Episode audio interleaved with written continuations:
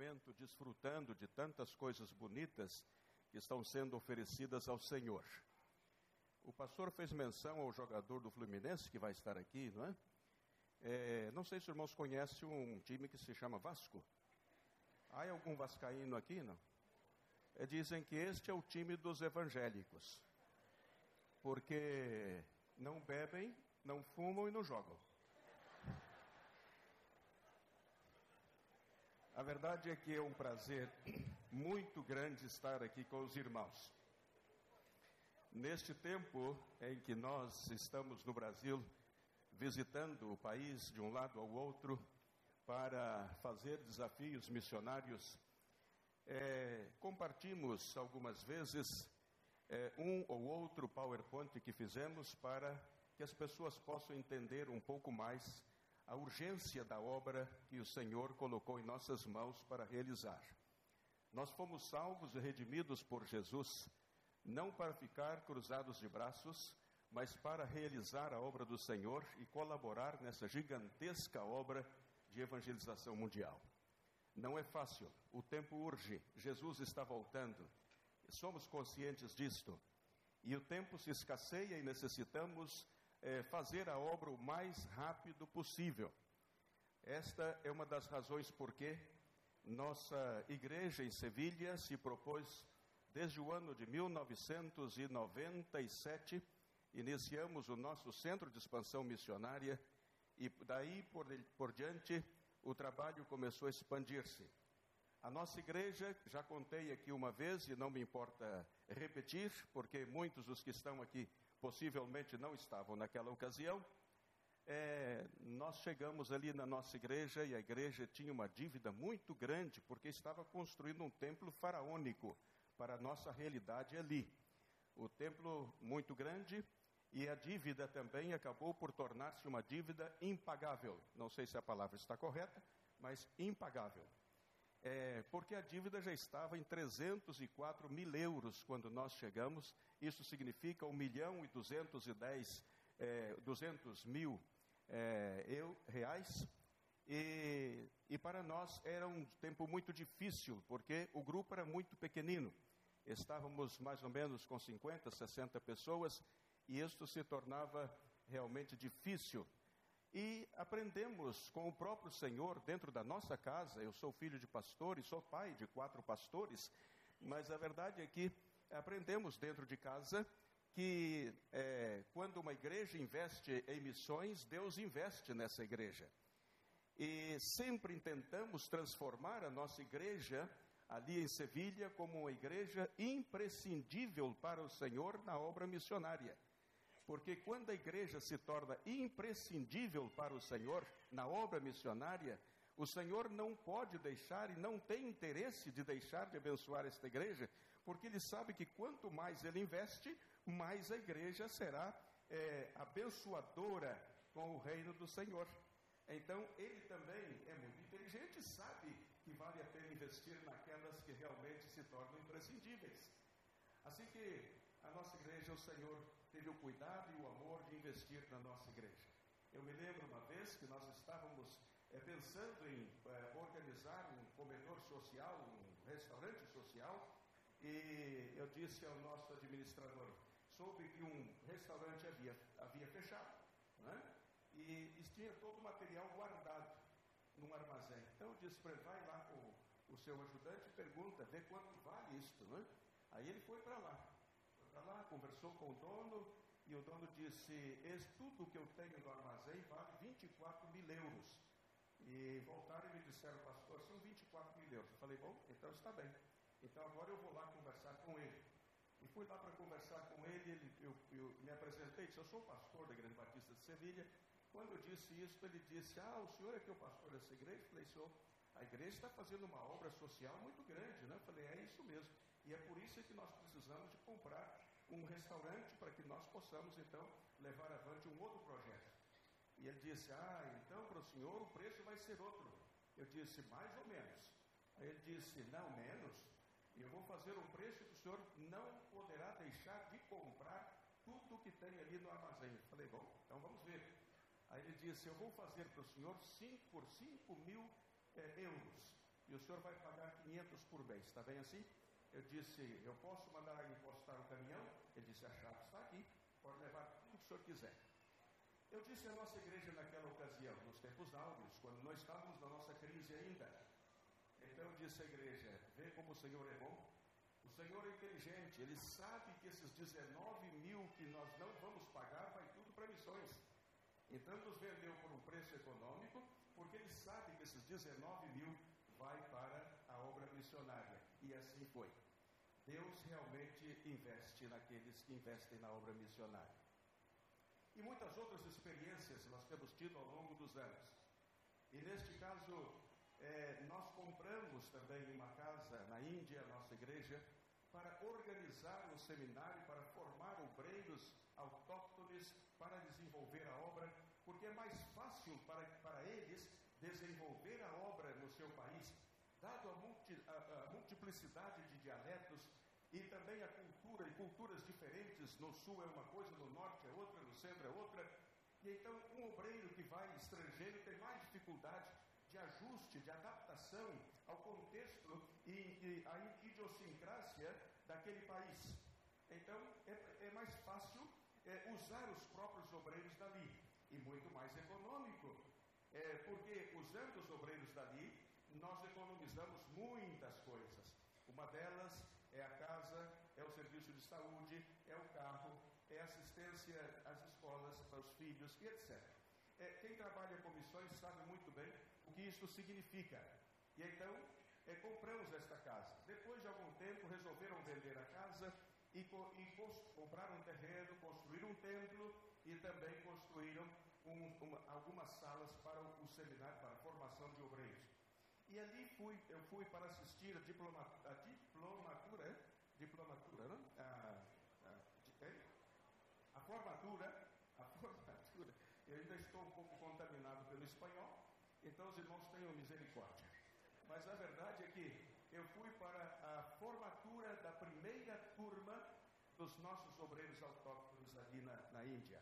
E é isso que eu quero compartilhar com os irmãos. Foi a minha primeira viagem à Índia e as coisas que vi e fotografei, eu queria compartilhar com os irmãos hoje.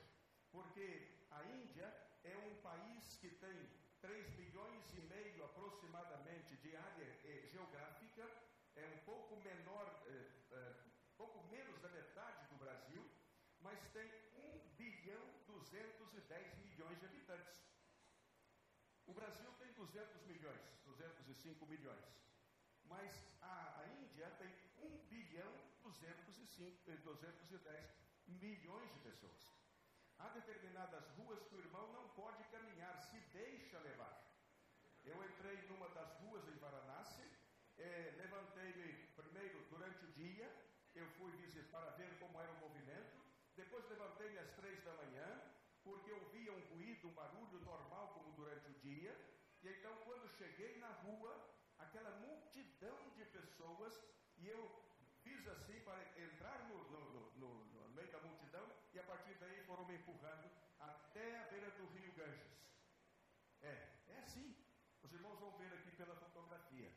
Eu fui para fotografar o culto do hinduísmo, porque eles trabalham e, e cultuam noite e dia.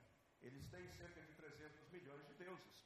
E então cultuam noite e dia. E é isso que eu quero compartilhar com os irmãos nesta ocasião. Pode soltar PowerPoint, por favor. Eu quero compartilhar com os irmãos porque eu entendo que isto poderá nos ajudar a entender um pouco mais a, a nossa responsabilidade e o nosso compromisso. Eu dei o nome a esse PowerPoint, Eu Chorei na Índia. Se é possível apagar as luzes aqui, os holofotes, seria também interessante. Eu chorei na Índia, e é verdade. A cada passo que a pessoa, alguém que tem o fervor e o interesse pela evangelização mundial, a cada passo que dá, encontra situações e circunstâncias que nos levam a chorar. As lágrimas saem pouco a pouco, a cada momento, exatamente por ver a condição espiritual religiosa de um povo mas isso não acontece somente na Índia. Ah, os outros lugares onde nós temos os nossos missionários também passam situações semelhantes. Agora vejam os irmãos. É, eu chorei na Índia, é o nosso tema. parece. Deixe-me voltar um pouquinho. Eu não estou vendo aí. Aí sim. Esse pode só apagar também? Não. Isto, assim está bem. Aqui nós temos, aqui nós temos um texto bíblico e disse assim: porque todo aquele que invocar o nome do Senhor Jesus Cristo será salvo. Como invocarão aquele em quem não creram? E como crerão naquele de quem não ouviram? E como ouvirão se não há quem pregue? É uma pergunta que fica no nosso coração, latente no nosso coração, nas nossas mentes. Como ouvirão se não há quem pregue? Eu chorei na Índia por causa disso aí. Esta é uma fotografia que fiz numa, naquela madrugada que eu entrei na corrente humana. E ali estava observando a, a maneira como as pessoas levavam as suas ofrendas e iam cultuando os seus deuses. O hinduísmo, sabemos, como é dito, é dito é, temos muitos, tem muitos e muitos deuses. Aqui temos a trindade do hinduísmo, não vamos falar disso, porque o nosso tempo sempre é um pouco curto. Os irmãos vão ficar com esse PowerPoint. Se alguém quer uma cópia, pode pedir depois. Aí estão as crenças deles, também é, uh, o conhecimento que as pessoas precisam ter. Aqui está uma das razões por que eu chorei na Índia, de verdade. Quando vi o templo dos macacos e vi também uma procissão dos macacos. Quando é, aquela imagem enorme de um macaco e as pessoas atrás da imagem é, rezando e orando ao macaco. Ao entrar nesse templo tem uma imagem do macaco e muitos macacos andando para lá e para cá e as pessoas estão buscando soluções, respostas às necessidades mais intrínsecas do seu coração. Nós que conhecemos a Jesus ficamos admirados, mas para eles isso é algo muito normal. E são milhões de pessoas que são adeptos do macaco. Aqui é um crematório, é um crematório, onde eles queimam seus mortos. E aqui é muito interessante, porque quando a família da pessoa que morre tem recursos, então eles queimam o corpo aí neste lugar. É, eu não vejo daqui, mas os irmãos possivelmente veem melhor daí. Existem é, lenhas em abundância nas, nessa, ao pé dessas casas que estão ao redor, e estas casas que estão ao redor, elas são casas chamadas casas dos mortos. As pessoas, quando não têm família e quando estão já perto da, da morte, estão já na velhice, e a velhice chega muito mais cedo do que aqui no Brasil para nós, a velhice chega ali já aos 50 anos, 45 e 50 anos, as pessoas já estão um pouco decrépitas, é, não chega como no, no, nosso caso aqui, é que eu tenho 70, mas ainda não me sinto velho, não é? Eu tenho só 70, mas ainda não me sinto velho, é, com vigor, com entusiasmo pela vida. Mas ali não, com, com 50 anos a pessoa já se sente decrépita, pelas necessidades que sofrimento que tem essas pessoas. A verdade é que essas pessoas vão para essas casas dos mortos, se deitam ali, essas casas não têm nada, não tem banheiro, não tem nada, não tem cama, não tem é, piso, simplesmente estão construídas e ali as pessoas esperam a morte, ficam olhando para o teto esperando a morte. Bem, dizia eu que quando as famílias têm dinheiro, então queimam o corpo da pessoa e jogam as cinzas no rio Ganges, jogam as cinzas no rio Sagrado. Mas quando a família tem só um pouco de dinheiro, queima a metade do corpo, isso eu vi também, queimam a metade do corpo e o resto do corpo joga para, para o rio e jogam as cinzas, também no rio Granges. E depois, quando a família não tem recurso, simplesmente pega as pessoas, estão na casa dos mortos e jogam no rio. E aqui, pode, e aqui nós vamos ver, aqui está o crematório ainda, mais de perto um pouquinho. Agora vejam os irmãos, enquanto os corpos estão boiando e as aves de rapina está, estão comendo os corpos, as pessoas estão banhando-se, as pessoas estão bebendo da água. Eu vi pessoas que levavam os bidões grandes assim, eh, para encher daquela água, porque vivem mais longe um pouco do rio Ganges. Então levam bidões cheios de água para tomar em casa e para fazer a comida, porque é uma água sagrada. Eles acreditam nisto, que aquela é uma água sagrada. Então, aí está o corpo boiando e as pessoas seu banho. Aqui está outra vez. É, fui muito tempranito, muito cedo, muito, muito cedo, para ver as pessoas é, chegando no rio para tomar o seu banho, seis horas, seis e pico da manhã, já estão ali tomando o seu banho de purificação dos pecados. Aí está um sadu, que é um homem santo. Ele está untado de barro, totalmente o corpo coberto de barro, sentado ali esperando que as pessoas lhe consultem. As pessoas se acercam este homem e vão consultá-lo para saber o que, que ela deve fazer, que decisões tomar e etc. Aqui está outro sadhu, outro homem santo, e ele tem uma serpente na cabeça que lhe ajuda a discernir com clarividência o que vai acontecer com a pessoa que ele está consultando. E as pessoas acreditam nessas coisas. Um desses homens morreu e ali é, ele é adorado, idolatrado, e as pessoas vão ali para tocar o, o, o, a sepultura dele com a esperança de receber alguma bênção também. Estas são fotos que tiraram do do, desde a janela do meu é, do hotel onde eu estava. E é interessante porque as pessoas jogam os lixo, o lixo nas ruas para que os seus deuses possam comer. Naquela região, em Varanasi, passa isso, jogam ali o lixo e então daí a pouco chega a vaca, chega o cachorro, chega o rato, chega também o homem das castas mais baixas e ali vão cada um, cada um vai pegando o seu, a sua parte. Aí está outra outra fotografia na mesma situação. Agora nós estávamos, é, aí vem o templo dos ratos. Irmãos, são edifícios enormes, verdadeiras catedrais para nós. São edifícios grandes e as pessoas cultuam o rato. E entram no, entram no santuário descalços, porque se acaso um rato branco passar sobre os seus pés, é, significa que ele vai ser abundantemente abençoado pelo Deus rato. É, aqui nós matamos alguns, não é? é? Outros em outros países matam e comem, mas nós aqui matamos e jogamos fora quando podemos matá-los. É, mas a verdade é que ali não, ali é o seu Deus. E são milhares e milhares de ratos dentro do templo. E as pessoas estão ali culpando. E sai em procissão um rato enorme, feito para que as pessoas possam seguir a procissão nas ruas. Né? Nós estávamos num, numa, numa ferroviária, numa estação ferroviária, aí creio que os irmãos não vão ver muito bem, mas eh, vimos ali umas mulheres alimentando os ratos, alimentando os ratos, os seus deuses, não é? E um dos nossos que estava comigo, ele, um rato saiu dali, ele deu um chute assim, e as pessoas se levantaram já com a cara feia, já pronto para defender o seu Deus, né? porque estava maltratando o seu Deus. Aí está dentro da estação de trem.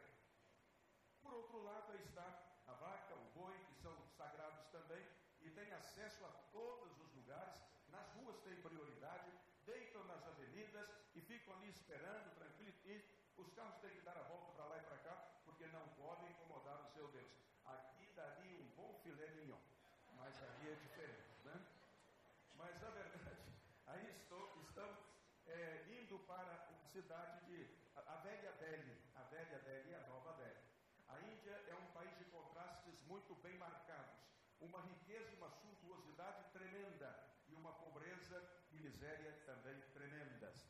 É impressionante o que se vê ali na Índia.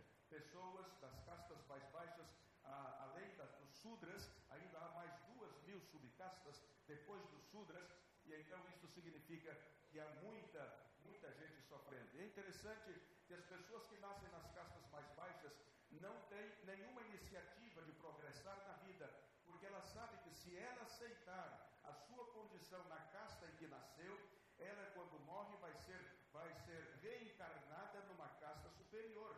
Então ela se adapta, se ajusta e não busca melhorar a sua condição para não infringir os regulamentos da mesma, do mesmo sistema de castas. Não? É? Aqui nós estamos, eu também chorei por causa disso, a força do, do, do budismo, a força do budismo na Índia. É uma coisa impressionante. Aí eles estão adorando ao seu, ao seu Deus, o Buda.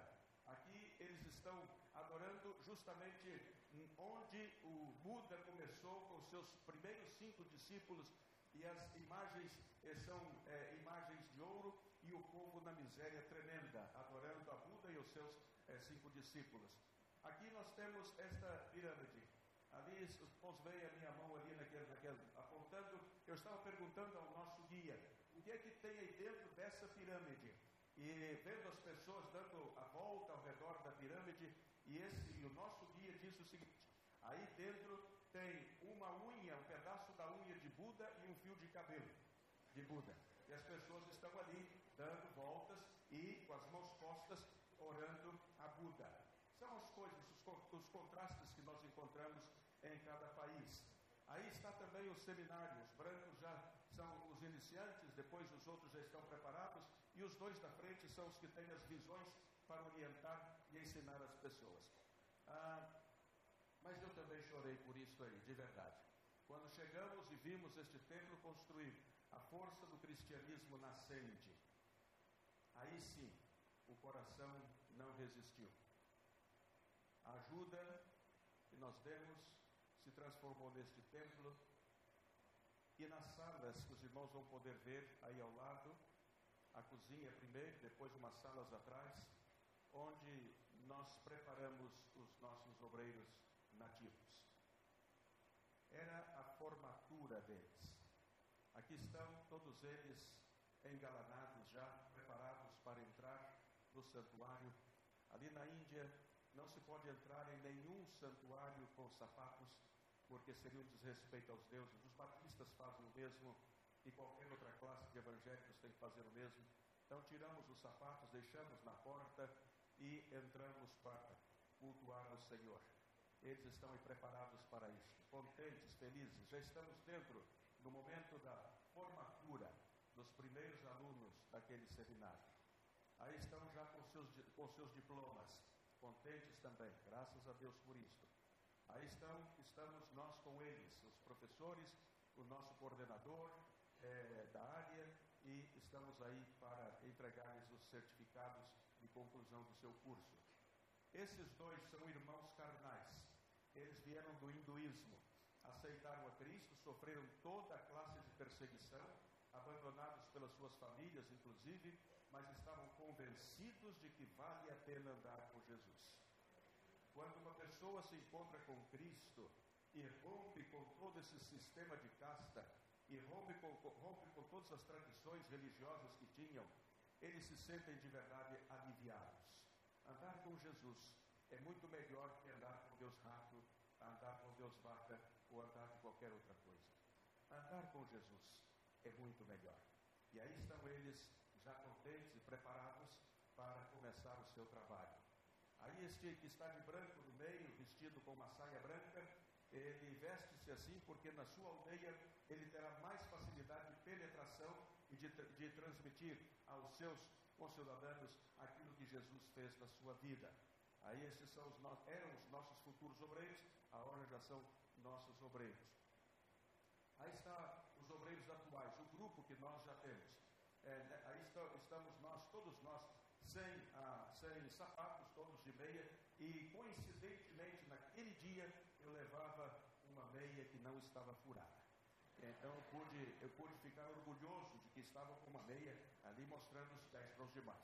Mas a verdade é que estávamos felizes dentro da casa do Senhor. Aqui estamos, irmãos, no culto de uma igreja batista.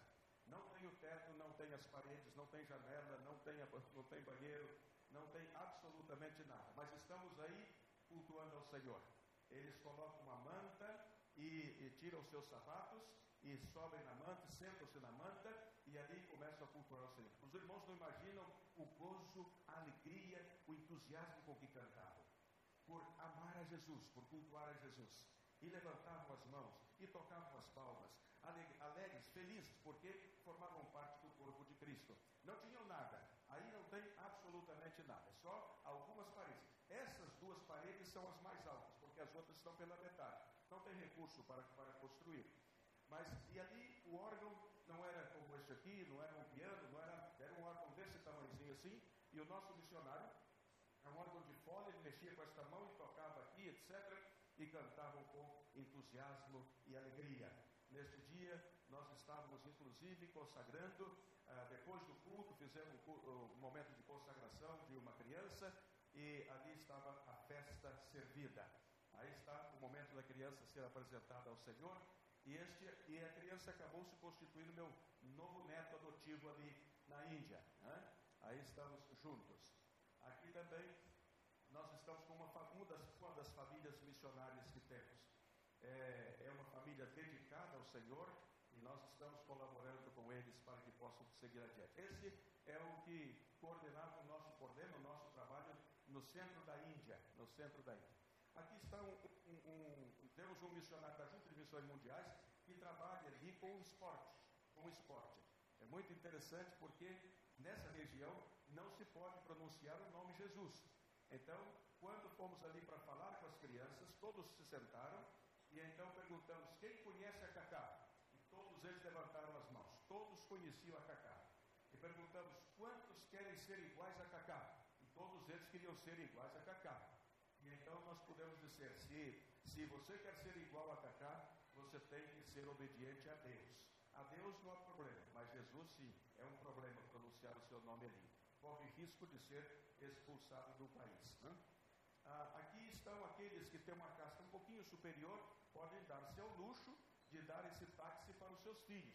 Eu vi uma vez, eu vi ali nessa mesma, nesse mesmo momento, uma, uma bicicleta com 14 crianças em cima. Né? Então estão levando para a escola e trazendo para a escola os filhos daqueles que a casta um pouco superior a deles. Né? Aqui é uma carniça, uma, é, como se diz, um açougue. Um açougue. Né? É, eu tirei mais pelas moscas, mas as moscas não aparecem. Estava cobertinho de mosca. Era bonito de ver, e próprio para comer. Aqui foi uma barbearia, estava pensando em cortar os meus cabelos, e então pedi para o, o é, indicar uma barbearia, me levou nessa aí, e eu disse, pero aqui não, eu prefiro o cabelo mais comprido um pouco. É, é uma questão de elegância, não é? é? Mas aqui é outra rua, e está, estávamos indo para a maior mesquita é, de Nova Delhi, é uma mesquita muito grande, os irmãos vão conhecer agora. É, aí é, é uma vida, a vida normal, cotidiana daqueles que são pobres e miseráveis e que não têm perspectiva de vida para nada. Nem estudar, não podem estudar, não podem avançar para nada porque formam parte castas inferiores e nem sequer podem levantar os olhos para ver aqueles que são das castas superiores. Este homem que tem uma seta azul, não sei se está, dá para discernir, tem uma setinha azul na sua cabeça, é o missionário Edson. Ele é nosso missionário ali. Ele trabalhou durante 22 anos, ele só trabalha com muçulmanos, só com muçulmanos. E ele trabalhou 22 anos sem ter nenhuma, nenhuma pessoa convertida nenhuma pessoa convertida. É interessante que os missiólogos dizem que para uma pessoa deixar o islamismo para ser cristão, ele vai tardar pelo menos 30 anos de conversa com ele. E muitas vezes nós vemos um, um muçulmano que já aceita Cristo, etc. E é porque outros já estavam trabalhando com esta pessoa, já estavam anunciando com antecedência e não havia tomado a sua decisão. Mas ele trabalhou 22 anos sem nenhum resultado no seu ministério. Aí, uma madrugada, o Espírito, ele estava orando, o Espírito Santo lhe deu uma orientação e disse-lhe que ele deveria, ele deveria construir uma mesquita cristã. Uma mesquita cristã. E ele então construiu, com a ajuda de, de fora, construiu uma mesquita cristã. Ali nós estivemos, vimos a maneira de fazer o culto, é exatamente como fazem os muçulmanos. Só que o livro é a Bíblia e os cânticos são os nossos. Então, todo o cerimonial que eles fazem no culto muçulmano, ele também fazia ali. E é interessante que agora ele já levou 92 famílias a Cristo. Eles dizem assim, eles são iguais a nós, só que leem outro livro, mas são iguais a nós. Então essa foi a orientação do Espírito para a vida do nosso pastor ali. É, ele tem um nome, um, pseudônimo, não? É, Edson é pseudônimo. Aqui está, irmãos, a rua que eu disse aos irmãos. É, esta foi tirada já ao amanhecer do dia. São 1 bilhão e 200 milhões de pessoas escravizadas pelo inimigo. O texto diz: Porque todo o que invocar o nome do Senhor Jesus Cristo será salvo. Como, pois, invocarão aquele em quem não creram? E como crerão naquele de quem não ouviram? E como ouvirão se não há quem pregue? Nós vivemos num país com liberdade religiosa. Os irmãos vivem aqui e têm liberdade religiosa. Nós vivemos em Espanha, um país onde há tolerância religiosa, o que é diferente. Tudo para nós é difícil. Tudo para nós é difícil. Nos impedem de proclamar a Jesus com a claridade, com, com a liberdade que se tem aqui no Brasil. Eu digo aos membros da nossa igreja, eles ainda não conhecem, não sabem o que é liberdade religiosa. É verdade que a liberdade religiosa também pode causar até um atropelo na própria fé, porque as pessoas podem não levar a sério e fazer o que muitas pessoas fazem, criar grupos que são grupos que acabam por prejudicar a verdade cristalina do Evangelho. Dizem-se cristãos e, na verdade, o seu conteúdo não é cristão. Mas quando nós pensamos nos países onde é difícil, é praticamente impossível pregar o Evangelho, nós começamos a pensar: a nossa responsabilidade é muito grande. Temos um dever diante de nós, temos obrigação diante de Deus. Sabemos que se não tiver quem pregue, vai ser difícil as pessoas conhecerem a Jesus. E nós necessitamos de obreiros, homens e mulheres que aceitem o desafio da evangelização mundial. Nós temos mais de um bilhão de pessoas que ainda não ouviram falar de Jesus. Isto é uma grande responsabilidade que nós temos. Nós temos aqui, por exemplo, nesta noite, um santuário agradável, as cadeiras confortáveis, estamos contentes, boa música, temos celebrações, desfrutamos de tudo isso e muitas vezes alguns sequer dão valor a isto. Mas aqueles que não têm nada disto, quando tem uma meia parede para encostar, e quando tem um pequeno espaço para tender uma manta, e cantar e cultuar ao Senhor, o fazem com um fervor e desde o mais profundo dos seus corações. É impressionante como louvam ao Senhor os nossos obreiros. Nós estamos, a fundação, por isto, na Espanha, fomos obrigados a criar uma fundação. Porque através da fundação nós podemos abrir portas. Abrir portas dentro da Espanha e abrir portas fora da Espanha. É uma fundação evangélica, é uma, é uma agência missionária que nós criamos. Fomos admitidos pelo governo espanhol. Fomos registrados no Ministério de Educação e Cultura e Deporte. E formamos parte, então, legalmente, desta, desta, desse conjunto de agências missionárias para evangelizar o mundo. Nós estamos abrindo agora, plantando dez igrejas no sul da Índia. E por que no sul da Índia? Porque vimos que se começamos pelo sul da Índia e formamos os obreiros autóctones, eles mesmos poderão migrar para o centro e o norte da Índia para evangelizar os seus conterrâneos. No norte há uma perseguição violenta contra o cristianismo de Jesus. Os irmãos têm ouvido falar das queimas de igrejas, queimando igrejas, matando pastores, destruindo e tentando acabar com o cristianismo. Como dissemos esta manhã, o cristianismo é a religião da perseguição. Somos perseguidos desde os tempos de Jesus. O nosso próprio Salvador foi perseguido à morte, levado à cruz, levado à cruz. E os nossos primeiros irmãos em Cristo Jesus, os apóstolos e os outros cristãos primitivos, todos eles foram perseguidos, apedrejados, foram levados às arenas, se tornaram rochas humanas e assim foi o nascimento do cristianismo de Jesus hoje na Índia, as três grandes religiões que é o hinduísmo, o islamismo e o budismo, muitas vezes peleiam entre elas, brigam entre elas, mas quando se trata dos cristãos, unem forças, unem forças para destruir os cristãos. Somos uh, a, meta, o alvo dessas religiões para destruir. Eles sabem a força do cristianismo. Nós não temos medo do Buda, nós não temos medo do Mahoma, nós não temos medo de que os nossos irmãos leiam o Corão, ou leiam o Panichadas, ou leiam o que seja. Não temos receio disso porque sabemos que aqueles que creem em Jesus Cristo não se deixarão levar por qualquer outro ponto de fada. mas eles não permitem aos seus e não permitem que a Bíblia entre nos seus países exatamente porque tem medo de Jesus. É, os, deles, uh, os líderes religiosos deles não têm o poder transformador que tem Jesus. Então, por isso tem receio. E nós precisamos fazer a nossa parte. Necessitamos urgentemente avançar na evangelização do mundo. E sabe, irmãos, quanto custa, quanto nós mandamos mensalmente para sustentar um casal sem filhos ou um casal com filhos na Índia? Nós sustentamos no sul da Índia os nossos obreiros com 50 euros cada mês, isto é, cerca de 200 reais cada mês para um casal, a casa e o lugar do culto. É isso que nós pagamos.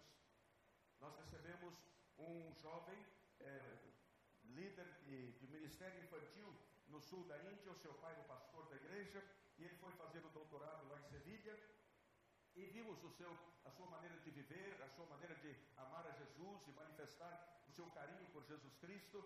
Então nós, eh, eu perguntei para ele é, quanto custa é, ter um templo ali um, é, para começar um trabalho, etc., para alugar uma casa, pastor. Ele disse: é caro, mas nós alugamos ah, mais barato um pouco. Então quanto vocês pagam mensalmente? Ele disse: mensalmente, este lugar não é bom, ele não é muito bom porque quando chove, ele está um pouco mais baixo que a calçada, então entra águas. E eu falei, mas quanto vocês pagam? Se passa, pagamos 10 euros por mês. Eu falei, e quanto custa um pouco melhor? Ele disse, ah, pastor, aí já não temos condições, porque são 20 euros cada mês, para nós é muito dinheiro. Então, a verdade é que nós estamos já esses missionários, esses obreiros, porque sabemos que podemos fazê-lo e devemos fazê-lo, porque queremos ajudar que, a, a que conheçam a Jesus Cristo, o mesmo está passando em Etiópia, o mesmo está passando em Burkina Faso, o mesmo está passando em, no Níger, e tantas outras coisas que nós podemos fazer. Temos projetos para cada ambiente e para cada país em particular. São 19 os países onde nós estamos e com isso estamos buscando cumprir a nossa parte de evangelizar o mundo. Sabem, queridos, necessitamos unir forças. Necessitamos unir forças. Eu conheço a igreja do Recreio. Eu sei que os irmãos são, é, têm uma visão missionária ampla. Eu sei que os irmãos estão fazendo a sua parte. Eu sei também que as possibilidades são grandes. Eu sei que os irmãos estão com o ideal, com o propósito de, ainda se possível, construir um templo maior e mais amplo para que possam é, ter aqui a igreja, uma igreja mais forte, mais robusta e com melhores condições é, financeiras e espirituais para avançar em direção às conquistas do mundo. Eu sei de todas estas coisas. E por isso louvo a Deus pela igreja de, do, do Recreio. Mas nós temos tantos desafios. Quizás tenhamos aqui alguns dos nossos queridos que estão conosco nesta ocasião, que ainda não estão formando parte de um projeto missionário. Quem sabe o irmão poderá colaborar ainda mais com o euro missionário. E com isto a igreja terá possibilidade de fazer o seu trabalho. Mas eu quero dizer aos irmãos: se os irmãos querem construir o templo dentro de um tempo mais pequeno possível, recorde possível, então terá que investir em missões. Comecem pelas missões. Comecem pelas missões. Invistam tudo quanto é possível, porque Deus vai investir nos irmãos. A nossa igreja de Sevilha, como disse, ah, quando chegamos com aquela dívida enorme, um dia eu disse à nossa igreja: Irmãos, não temos condições de pagar a nossa dívida. É que não temos condições. Mas temos condições de adotar a nossa primeira, a nossa primeira família missionária. Para isso nós temos dinheiro, mas para pagar essa dívida é impossível. Teremos que fazer um, um acordo com os bancos, etc., recalcular tudo para ver como podemos pagar a nossa dívida. Mas temos dinheiro para adotar a primeira família missionária. E assim fomos adotando as famílias missionárias. Nós não tínhamos no templo, o templo estava só na infraestrutura, necessitávamos das portas da parte de cima. Quem conhece o nosso templo sabe, necessitávamos das portas na parte de cima. O que, que nós fazíamos? Nós saímos, organizamos um ministério, um ministério específico de recolha de móveis nas ruas. Naquele tempo, as pessoas compravam um apartamento, trocavam os banheiros, trocavam as cozinhas, tudo, e punham nas ruas para que alguém pudesse apanhar. Então nós tínhamos um, uma, uma furgoneta, uma caminhoneta, e íamos recolhendo tudo isto para que é, pudéssemos ir é, construindo pondo as portas no nosso templo. Sabem por que fazíamos isso, irmãos? Porque uma porta era o salário de dois meses de um missionário em alguns países. Então recolhíamos as portas nas ruas e enviávamos o dinheiro para missões. E Deus foi investindo na nossa igreja. Eu creio que podemos analisar e reanalisar a nossa cultura missionária e as nossas possibilidades. Mas não precisamos somente de recurso financeiro, não. O que mais necessitamos também é o recurso humano. A nossa igreja, nós temos agora, organizamos três igrejas nesses 18 anos que estamos ali. É um campo muito difícil, há muitas barreiras, há, muitas, há muitos muros que se levantam, mas não conseguem levantar muros que um par de joelhos não possa derrubar. Não conseguem. Conse procuram dificultar de todas as maneiras, mas com o joelho no chão e a boca no pó, não há, não há nada que resista. Então, é, nós estávamos, é, agora estamos com, organizamos três igrejas, estamos com nove congregações, nove congregações, mas estamos com o nosso alvo daqui para 2018, pelo menos abrir outras nove congregações. Essa é a nossa meta, é o nosso projeto. Se chama Projeto Pé. Pé em espanhol significa pé. Onde puser a planta dos seus pés será a terra conquistada. E é isso que nós queremos. Então nós estamos eh, com essas missões. As congregações são nove dentro da Espanha, uma que está na Alemanha. Mandamos o nosso missionário agora para lá para começar uma nova com 30 pessoas ali na Alemanha. E também estamos com esse desafio de plantar outras nove. Plantando igrejas em Espanha e plantando igrejas no mundo. Esse deve ser o nosso grande desafio. Assim que precisamos de obreiros. E muito. Por isso eu gostaria agora de dar uma palavrinha rápida àqueles que estão no vigor dos seus anos, no verdor da sua existência, com a capacidade física que podem é, dar, entregar a sua vida ao Senhor. Sabem, queridos, é, no meu tempo de jovem, eu estive, é, cheguei um momento na minha vida em que é, cheguei a pensar, inclusive de, inclusive, de fazer outros cursos, etc., para ser juiz de direito. Queria ser, chegou um momento que eu tive uma debilidade na vida e cheguei a pensar nisso. Né? Mas depois, enquanto estava na faculdade de direito, eu comecei a dar-me conta que muito melhor que ser juiz de direito, como são meus primos, etc., meus sobrinhos, etc., era ser servo de Jesus e pastor. E aqui nós estivemos dedicando a nossa vida.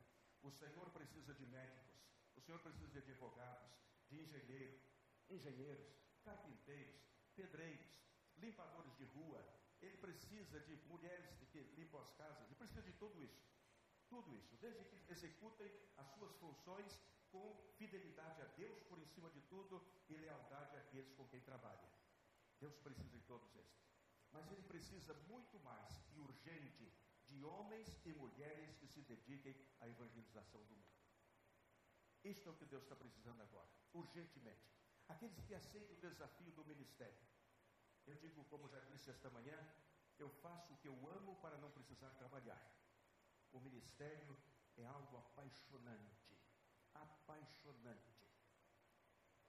E graças a Deus, o Senhor já chamou os meus quatro filhos e já chamou os meus nove netos para o ministério. Eu louvo a Deus porque os meus netos maiores, a maior já termina este ano a universidade nos Estados Unidos, o outro vem já na universidade também nos Estados Unidos, e todos eles estão tomaram a sua decisão de servir ao Senhor. Estão implicados na obra do Senhor. Ah, se eu tivesse mais netos, e se eu tivesse mais filhos, os consagraria todos ao Senhor. Eu não sei, nesta noite, quantos aqui dos nossos jovens gostariam de formar parte deste contingente de homens e mulheres que aceitam o desafio da evangelização do mundo. Eu não sei quantos homens e mulheres, não somente jovens, homens e mulheres, aceitam o desafio de deixar tudo atrás para assumir a responsabilidade de ajudarmos, ajudarmos a evangelizar o mundo. Eu não sei quantos gostariam de assumir um compromisso diante de Deus. Se não pode estar na linha de frente, na vanguarda, e pelo menos estejam na retaguarda, sustentando as cordas para que nós possamos descer as minas. Eu não sei quantos, mas neste momento eu gostaria de pedir a todos para que curvassem as suas cabeças e orassem ao Senhor. Orem ao Senhor por missões. Orem ao Senhor por aqueles que Deus vai chamar nesta noite para a obra de missões. Orem ao Senhor neste momento, irmãos, por aqueles que vão dar a sua vida a Jesus neste momento, aceitando a Cristo como seu Salvador pessoal. Aqueles que ainda não tomaram essa decisão por Jesus, eu quero dizer-lhes neste momento: vale a pena andar com Jesus. Eu aceitei a Jesus, convidei a Jesus para entrar na minha vida.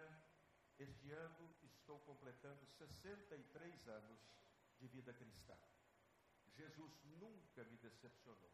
Eu sim já o decepcionei algumas vezes, mas ele nunca me decepcionou. Jesus é aquele que está conosco em todas as circunstâncias da vida. Eu disse que o cristianismo é, um cristian, é uma religião de sofrimento e de perseguição. É uma religião de sofrimento e de perseguição. E é verdade.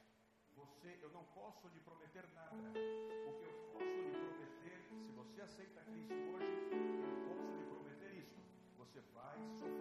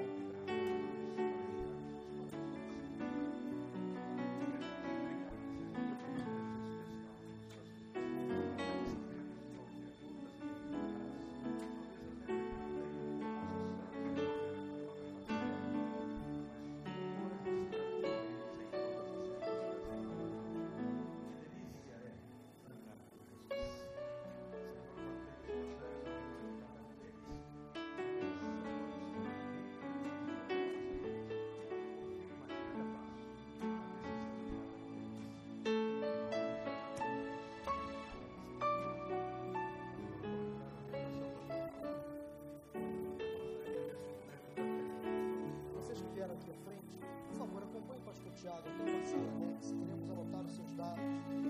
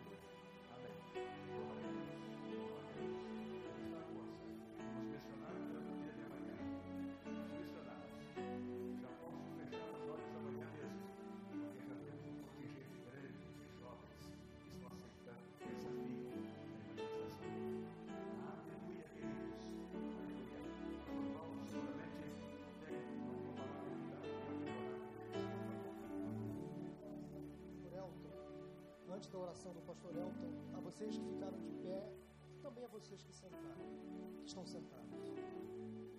A Índia que vocês têm para alcançar já começa ali fora. O desafio que vocês têm já começa a partir daquelas portas ali quando vocês saírem daqui. Há perdidos que precisam ser alcançados através das suas vidas, a começar dali de fora. Amanhã no seu trabalho, quem sabe hoje na sua família. Deus quer te usar. Pelo simples e importante fato de vocês terem se colocado à disposição do Senhor. Agora deixem-se ser usados pelo Espírito Santo de Deus. Ele vai colocar na tua boca as palavras que Ele quer que você fale. Ele vai te dar dons, habilidade para você pregar o Evangelho e ser um porta-voz, um missionário de Cristo, a começar na sua família, lá no seu trabalho, na sua escola, na sua redondeza, no dia a dia. Deus vai te usar. Ele vai ganhar almas através da sua vida. Está disposto a isso? A sua Índia começa aqui.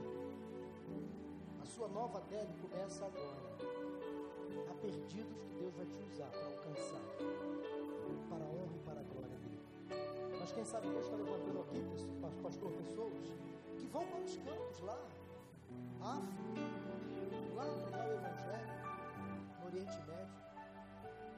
Deus está levantando homens e mulheres valorosos, missionários de Cristo Jesus. Amém? Vamos orar.